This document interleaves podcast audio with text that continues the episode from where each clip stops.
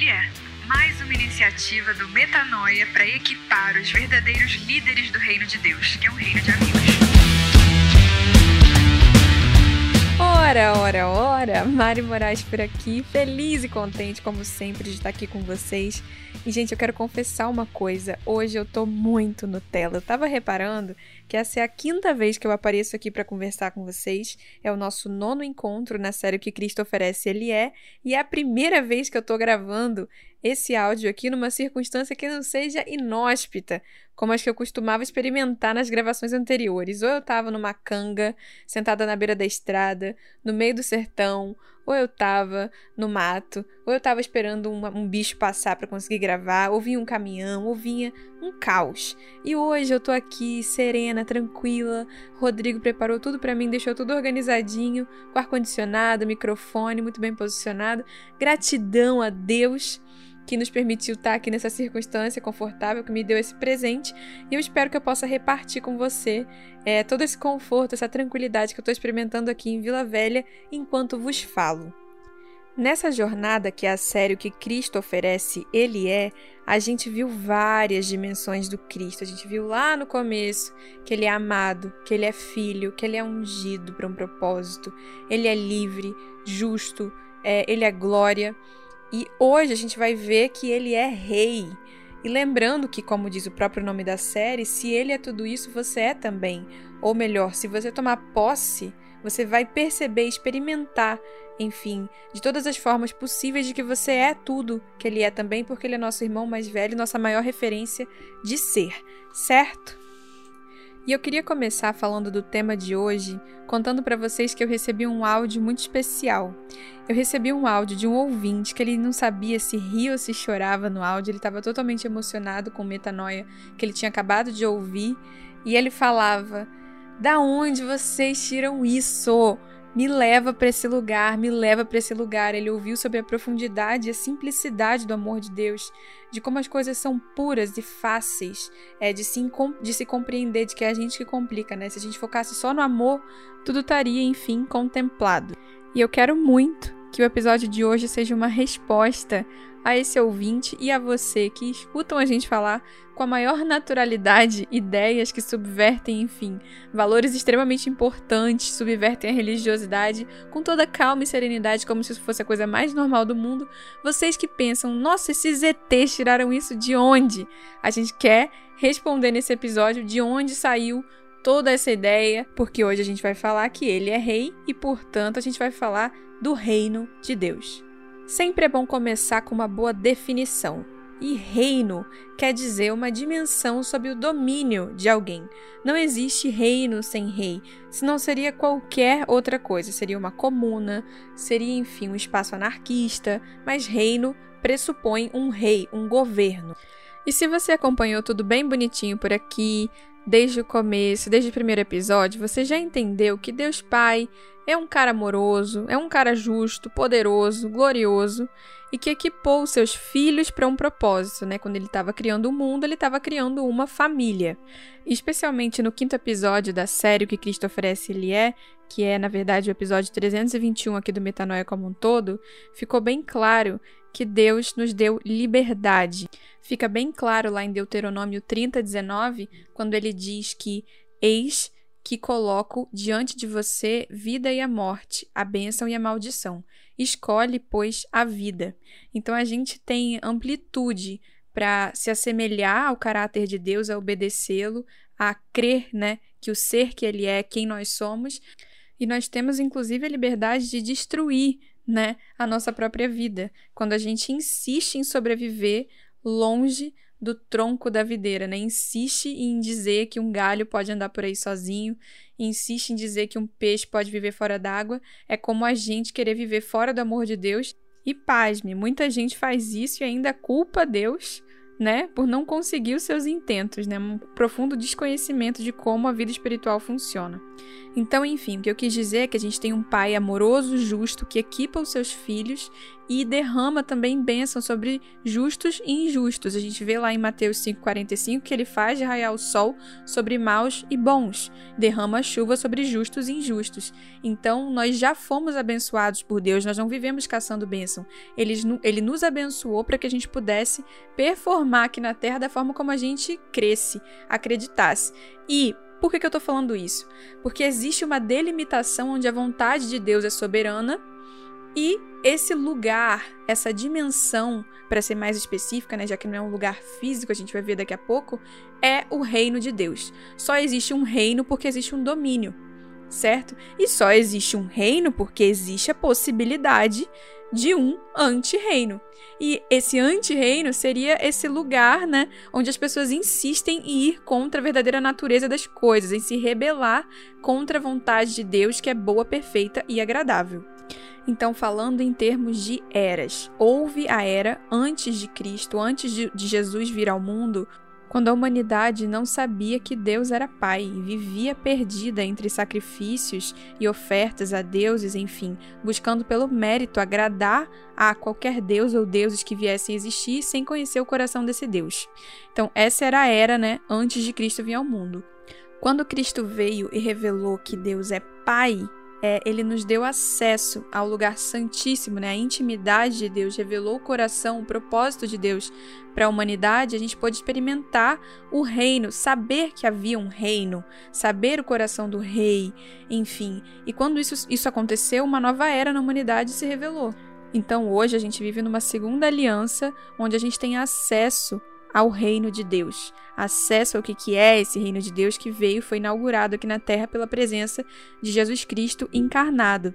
A promessa de um momento, numa terceira era, onde a Nova Jerusalém vai descer a Cidade Santa e a gente vai poder experimentar é, em todos os sentidos, de forma plena, o reino de Deus materializado.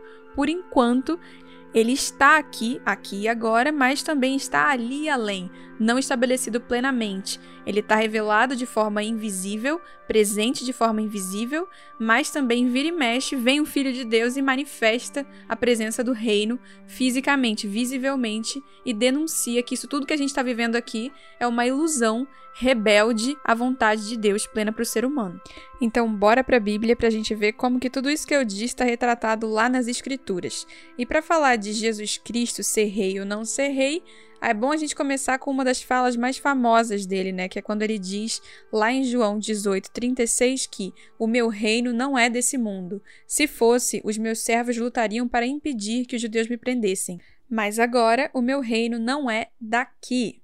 E aí Pilatos disse: Então você é rei? E aí Jesus respondeu: Tu dizes que sou rei. De fato, por essa razão nasci e para isso vim ao mundo, para testemunhar da verdade todos os que são da verdade me ouvem. Aqui, Jesus está explicando que não é um reinado como Pilatos entenderia se ele realmente fosse, enfim, acusável daquilo que ele estava sendo acusado, que era de se declarar rei dos judeus. É, algum soldado viria impedir que ele fosse crucificado, o que não foi o caso. Então Jesus estava explicando: Ô oh, Pilatos, você não entendeu nada, o meu reino é de outra dimensão, não aqui, do jeito, enfim, que geraria motivo para essa acusação que vocês estão fazendo contra mim.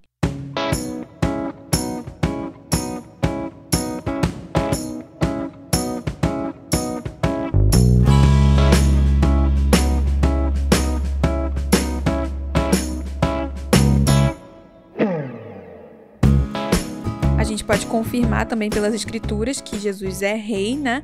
Lá em 1 Timóteo 6, 14 e 15, que ele fala: Ele é o bendito e único soberano, o rei dos reis e senhor dos senhores. Quem nunca ouviu, né, um crente falar Jesus é rei dos reis e senhor dos senhores? Então não há a menor dúvida aqui que para um cristão, Jesus, quem crê em Jesus, sabe que ele é rei, rei dos reis ainda. E a pergunta que fica para essa série que é sempre pertinente é: se Jesus é rei, ele nos oferece ser rei como ele é? Posso te afirmar, lá em Apocalipse 1:56 está escrito assim: E da parte de Jesus Cristo, que é fiel testemunha, o primogênito dos mortos e o príncipe dos reis da terra, aquele que nos ama e em seu sangue nos lavou de nossos pecados e nos fez reis e sacerdotes para Deus e seu Pai. A ele glória e poder para todo sempre. Amém sublinhando aqui, nos fez reis e sacerdotes. Vou até abrir um parêntese aqui para quem gosta de história, não sei se vocês já ouviram é, a história da Europa, e existiu um momento que se chamou feudalismo, onde a Europa ficou dividida no que os historiadores gostam de chamar de colchas de retalhos. A Europa ficou toda divididinha e havia vários reis, e sempre havia um rei que era mais poderoso e dominava sobre os outros reis aqui. Então é basicamente a mesma estrutura. Existem pequenas estruturas de reinado, ou seja, de governo e domínio por aqueles que têm aptidão, enfim, chamado para serem estabelecidos como autoridade, responsáveis né, pela vida e o bem-estar dos súditos, e existe a figura de um rei de, de poder superior. Então as escrituras aqui estão falando desse, desse contexto aqui, de, de um rei que elegeu reis também sacerdotes para todos aqueles que, enfim, se dispuserem esse papel.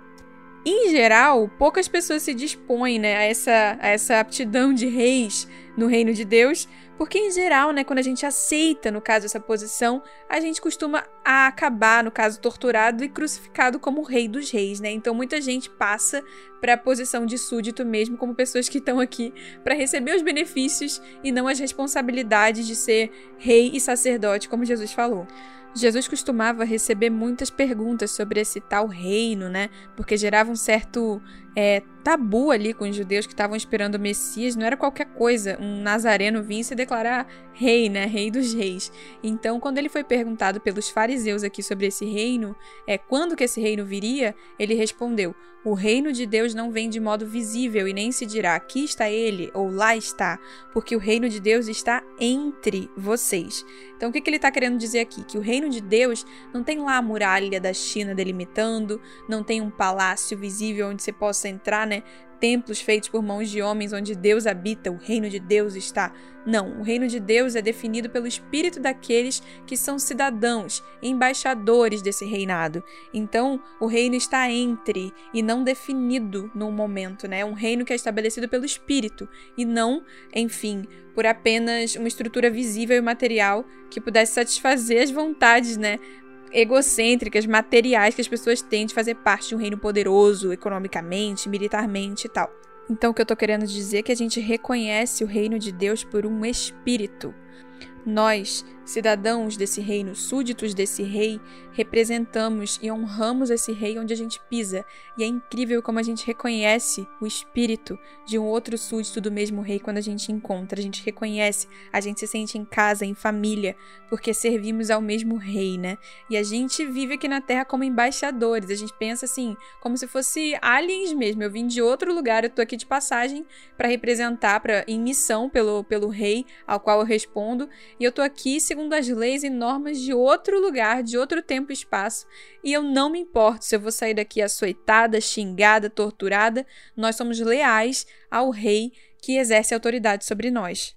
Quer dizer, é claro que a gente se importa um pouco, né? Mas no final, entre, enfim, lágrimas e gritos, a gente sempre escolhe por aquele que domina o nosso coração, né? Continuando aqui pelas escrituras, a gente vai ver que o espírito realmente é o definidor, como Jesus falou, para que a gente pudesse reconhecer os membros desse reino. Como a gente vê lá em Mateus 12, 28, que ele fala: Se é pelo espírito de Deus que eu expulso demônios, então chegou a vocês o reino de Deus. Ele complementa, né? Lá em João 3, do versículo 3 ao 6, ele fala assim, respondendo a a Nicodemos: Digo-lhe a verdade, ninguém pode ver o reino de Deus se não nascer de novo. E aí perguntou Nicodemos: Como alguém pode nascer sendo velho? É claro que não pode entrar pela segunda vez no ventre de sua mãe e renascer. E aí Jesus respondeu: Digo-lhe a verdade: ninguém pode entrar no reino de Deus se não nascer da água e do espírito. O que nasce da carne é carne, mas o que nasce do espírito é espírito. Então aqui a gente já responde aquela questão lá no começo, né? Como é que eu vou para esse lugar? É basicamente por um novo nascimento, gente. A palavra metanoia fala desse arrependimento, dessa mudança de direção, desse arrependimento que não é uma culpa, um remorso, uma coisa sentimental, mas de direção mesmo. É como se você estivesse vivendo a sua vida sob a autoridade do príncipe desse mundo, né?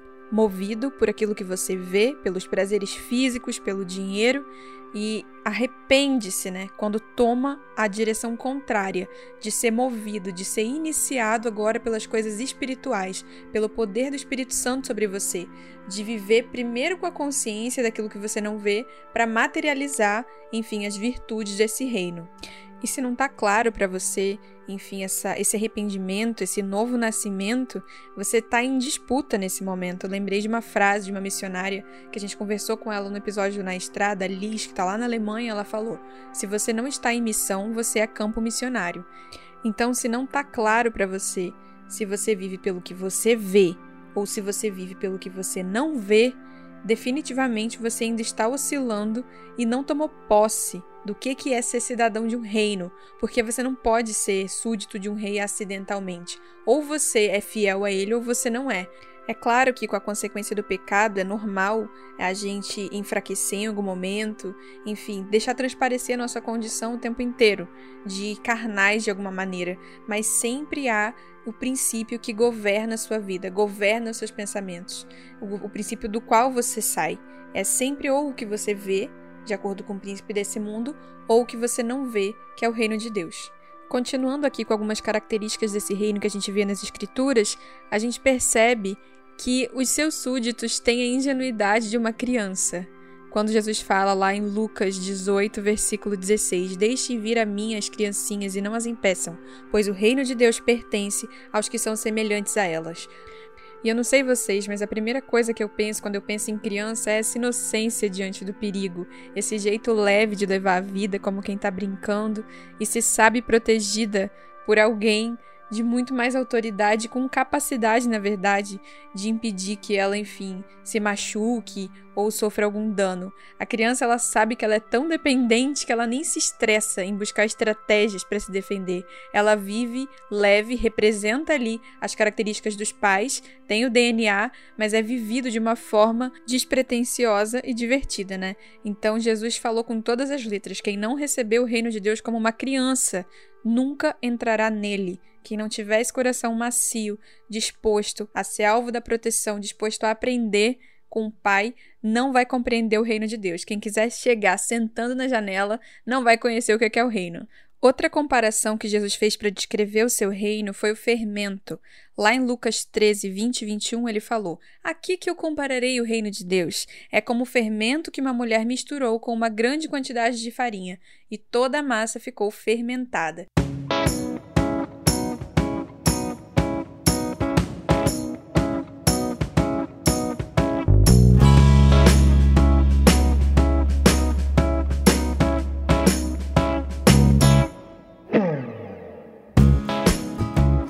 Característica de fermento me lembrou um dia que eu estava caminhando de manhã cedo, 5 da manhã, pela orla da praia, e aí tinha uma pessoa em situação de rua, uma mulher que estava em franco trabalho de parto, e ela implorava para alguém ir ao hospital com ela, e enfim, eu achei que eu tinha ganho na loteria, porque eu tinha um sonho de ver um parto, e eu acabei indo pro hospital, a gente se tornou amigas, conheci a família. Quem me acompanha no Instagram já sabe dessa história.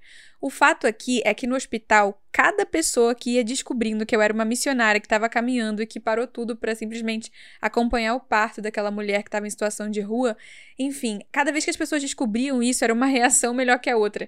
Era uma enfermeira, era a servente, até a médica obstetra do plantão falou que ela não acreditava mais que existia gente cristã que fazia esse tipo de coisa desse jeito, e ela voltou a crer em Jesus naquele dia, sabe?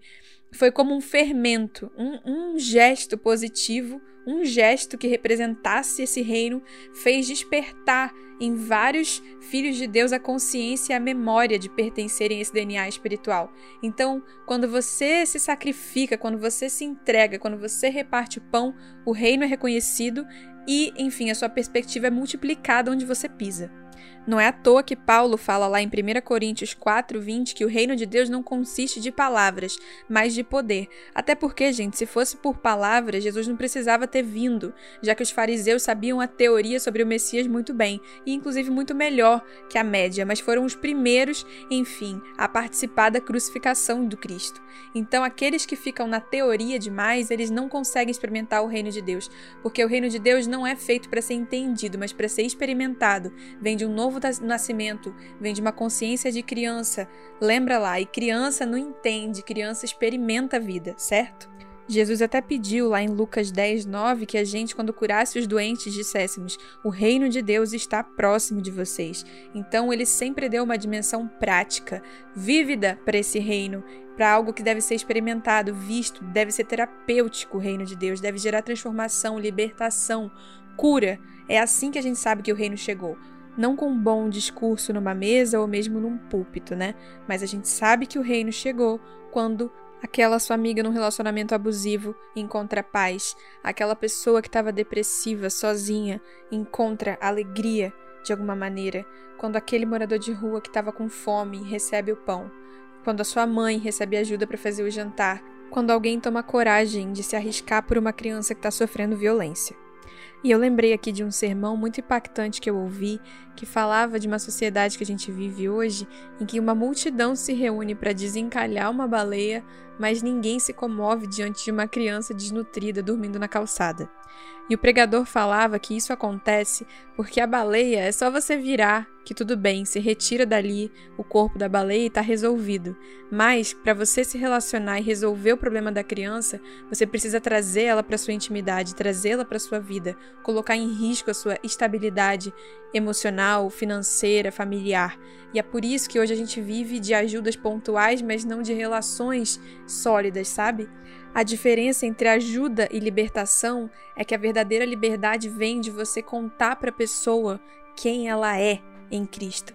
E é impossível você contar para alguém quem essa pessoa é sem se dispor a se relacionar com ela pela eternidade, porque ou nós somos um, ou tudo que a gente falou aqui sobre ser descarta porque é mentira.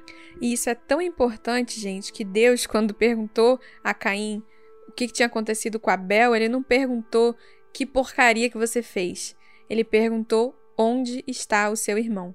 E é essa a pergunta que a gente vai receber no tempo devido, né? Onde está o seu irmão? Você só vai saber se você se relacionar com ele. Então você não liberta ninguém sem se relacionar, entendeu? Com essa pessoa. E essa é a precisa diferença da ajuda filantrópica que faz parte do sistema, que é um toma lá da cá, que é eu tenho culpa por ter recebido demais e eu preciso aqui resolver um probleminha, da verdadeira libertação do reino de Deus para uma consciência de identidade, de unidade, né, de pertencimento à mesma família. Com um filho sendo encontrado de cada vez, o reino se alastra, como está escrito lá em Lucas 13, 19, que é como um grão de mostarda que um homem semeou, cresceu, se tornou uma árvore, e até as aves do céu fizeram ninhos lá. É um crescimento orgânico, caótico, impossível de ser contido, contado, delimitado. O reino de Deus não se mede, se reconhece. Agora, eu queria falar com vocês sobre a definição que, na minha opinião, é a mais importante sobre o reino de Deus na Bíblia. A gente vê lá em Romanos 14, 17 escrito assim: Pois o reino de Deus não é comida nem bebida, mas justiça, paz e alegria no Espírito Santo. Às vezes a gente ouve esse versículo e pensa, né, nossa, é um versículo bonito e tal, e a gente não se debruça na verdadeira profundidade que isso aqui carrega. Quando a gente escuta que o reino de Deus não é comida nem bebida, o que a gente está escutando é que o reino de Deus não é uma dimensão para a gente satisfazer as nossas carências, porque comida e bebida é algo que eu desfruto, mas justiça, que é a primeira palavra que define o reino de Deus, é algo que eu promovo, que eu entrego. Onde há verdadeira justiça, há paz, e aonde há paz, a verdadeira alegria brota naturalmente. Então, se está faltando alegria, está faltando paz, está faltando paz, está faltando justiça. É impossível haver paz sem justiça, assim como é impossível haver alegria sem paz. A gente vive né, num tempo hedonista, né, que quer dizer um tempo direcionado aos prazeres, e as pessoas buscam essa alegria e encontram uma excitação, que é o que elas chamam né, de alegria, que na verdade não é porque o que há normalmente de fato é um disfarce né, da falta de paz, do desespero, da ansiedade que está no coração. Então, se está faltando paz na sua vida é porque está faltando justiça. E começando por aí, o que é justiça afinal? Justiça é dar a cada um o que lhe é devido num conceito clássico. E a gente viu que no reino de Deus a justiça tem como modelo a equidade. Lá no podcast Ele é Justo, a gente leu sobre o versículo em Hebreus 1, 8, onde se lê: O teu trono, a Deus, subsiste para todo sempre. Cetro de equidade é o cetro do teu reino. Amas a justiça e odeias a iniquidade. Por isso, Deus, o teu Deus, escolheu-te dentre os seus companheiros, ungindo-te com óleo de alegria. Percebe que aqui em Hebreus se faz também a mesma relação que a gente viu lá em Romanos, que porque houve justiça, chegou-se a alegria. A verdadeira alegria parte de um princípio de justiça, parte de um princípio de equidade, que, não sei se você sabe, é o contrário de iniquidade. A iniquidade é um sistema onde cada um busca seu próprio direito, seu próprio benefício se fala biblicamente que nos últimos dias, né, a iniquidade estaria exacerbada como nunca antes, e é muito o que a gente vê hoje em dia, né?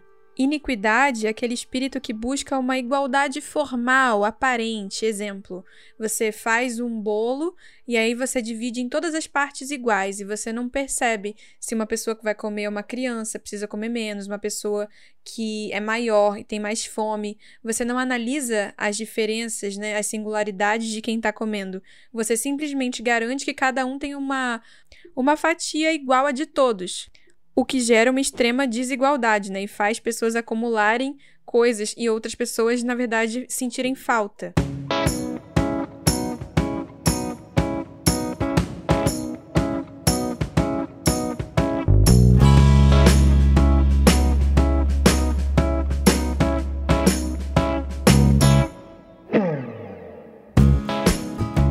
Sou formada em direito, né? E essa foi uma das primeiras coisas que eu aprendi. A igualdade formal, ou em outras palavras, a iniquidade, ela é descrita muito numa frase. É como se você fizesse uma lei que, que estabelecesse assim: todos em Paris têm direito a dormir embaixo da ponte.